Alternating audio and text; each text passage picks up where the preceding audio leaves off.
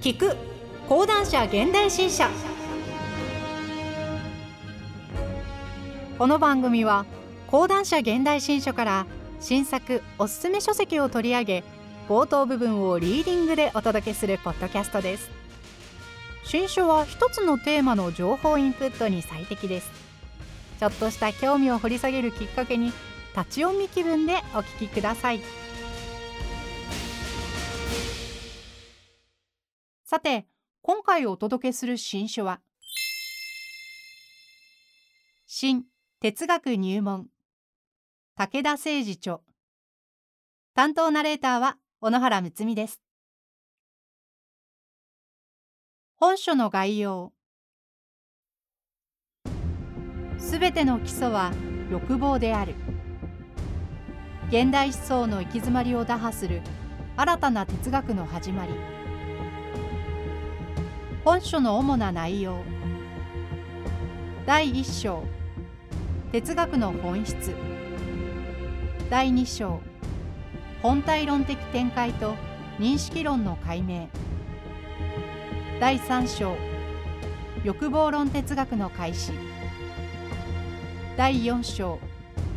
世界認識の一般構成。第5章。幻想的身体論。第6章。無意識と深層文法。第7章。価値新旧の発生。第8章。善と悪。第9章。きれい汚い新旧第10章。美醜第11章。芸術美。第12章芸術の本質学。終章芸術の普遍性について。第1章哲学の本質。1マニフェスト。21世紀の現在哲学はその本質を見失い自戒し死に瀕している。なぜか。哲学の本義は、普遍認識をめがける普遍洞察の方法にある。だが、現代哲学では、稀な例外を除いて、哲学の根本方法を否定する相対主義哲学がその舞台を席巻してきた。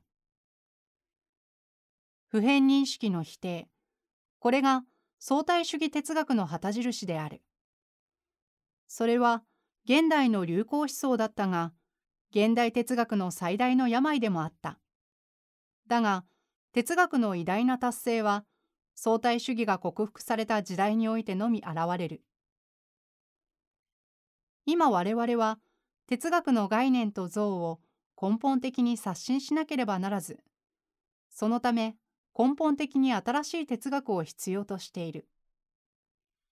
本書は、まさしくこの意味で哲学についての全く新しい入門書であるとともに新しい哲学の扉を開くための書である。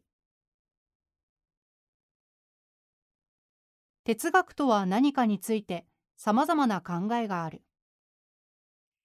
哲学とは世界と人間の存在の意味についてどこまでも考え続ける問いである。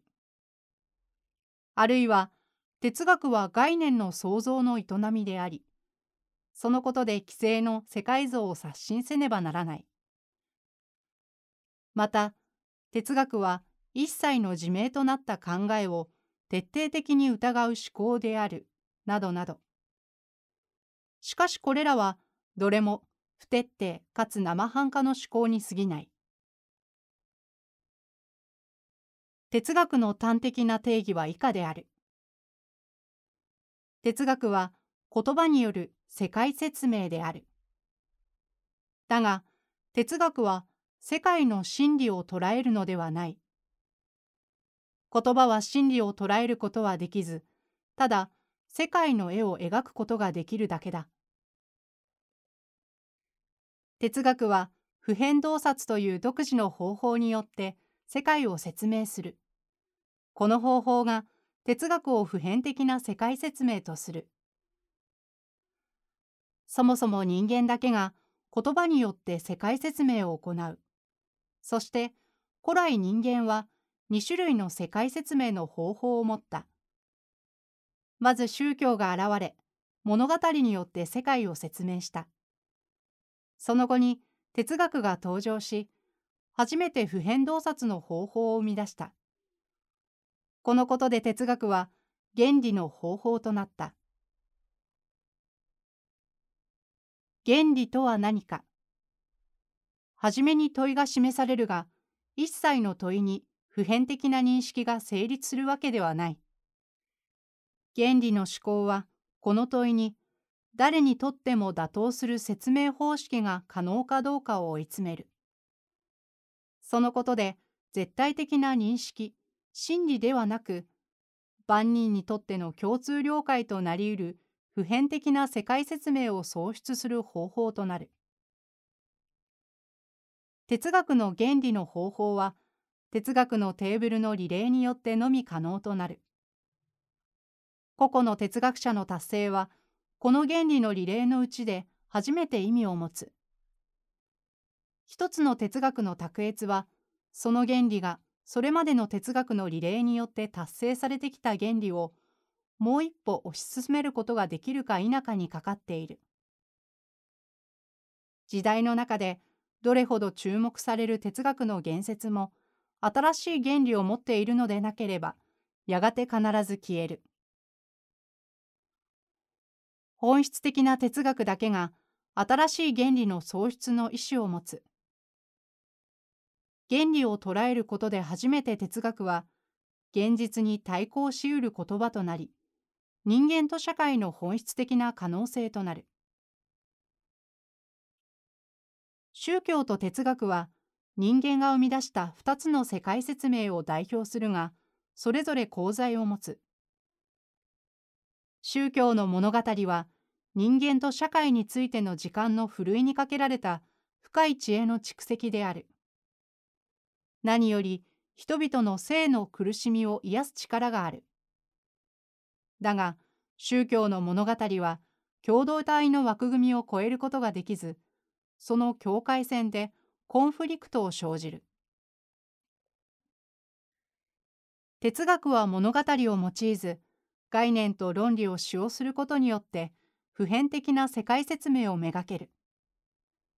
しかし、概念と論理の使用というこの方法が哲学の大きな弱点となる。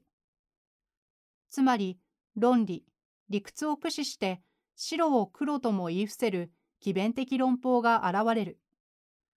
ここから哲学に似た哲学の鬼語、形式上学、独断論や相対主義、懐疑主義哲学が現れるのである。20世紀の哲学の主流となったのは、マルクス主義、分析哲学、そしてポストモダン思想だった。だがこれらはすべて哲学の普遍洞察の方法を見失い、あるいは投げ捨ててしまった。それには理由がある。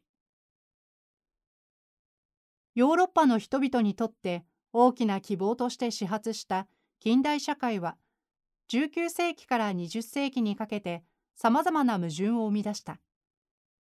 特にその経済システムである資本主義は、国家間を武力による激烈な闘争に巻き込んで、2つの世界大戦という悲惨なカタストロフィーにまで押しやった。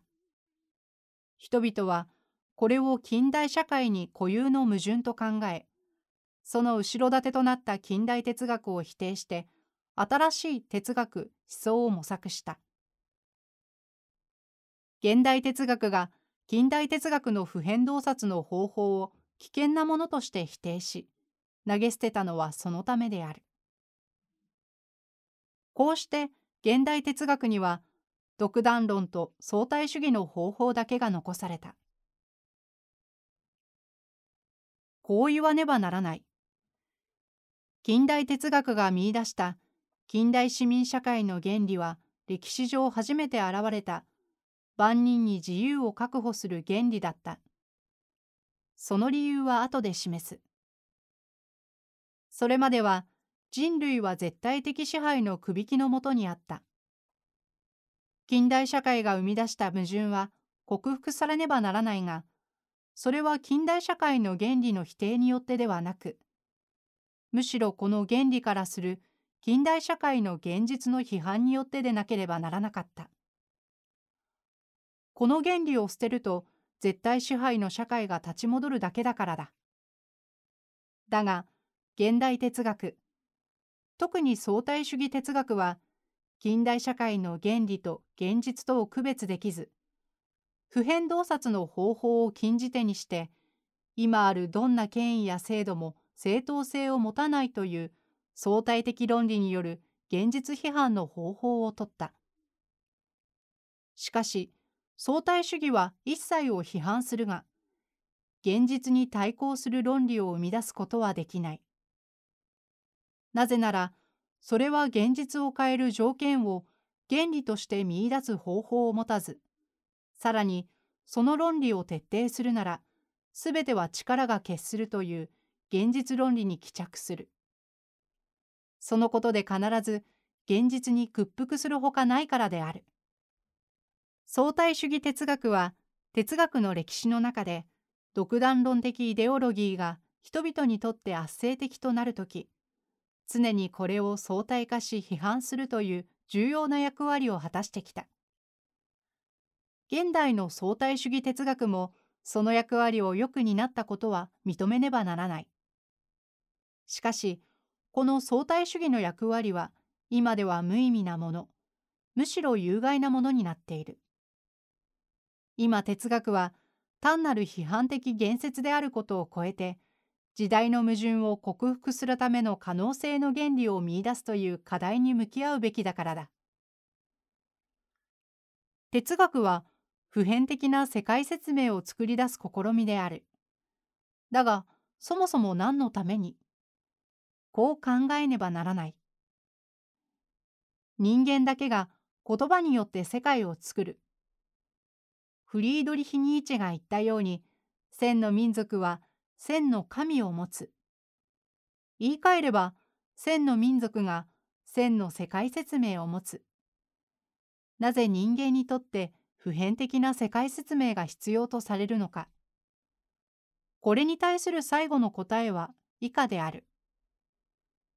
普遍暴力の縮減のために。また、そのことによって、すべての人間の共存とエロス的共生の条件を作り出すために、と。哲学は、今もう一度、普遍的な世界説明の創出の営みとして、普遍洞察の方法として再生されねばならない。つまり、全く新しい哲学の像が示されねばならないが、この課題は我々の時代の人間と社会の可能性にとって必須のものである。これを本書のマニフェストとしたい。今回は講談社現代新書から武田誠二著新哲学入門をお届けしました。ぜひ町の本やオンライン書店などでお求めください。最後にオーディオブック .jp からのお知らせです。オーディオブックは家事をしながら車の運転中など好きな時間に本を音声で聞くことができるサービスです。オーディオブック .jp なら日本語オーディオブック数がナンバーワン。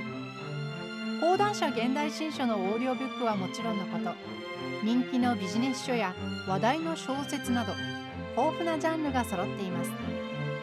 アプリをインストールして聞き放題プランに登録すると最初の2週間は無料で何冊でも聞くことができます。ぜひオーディオブックを聞いてみてくださいね。ご利用はアプリストアでオーディオブックと検索してみてください。ピンク色の本のアイコンが目印です。こちらでもぜひお聞きください。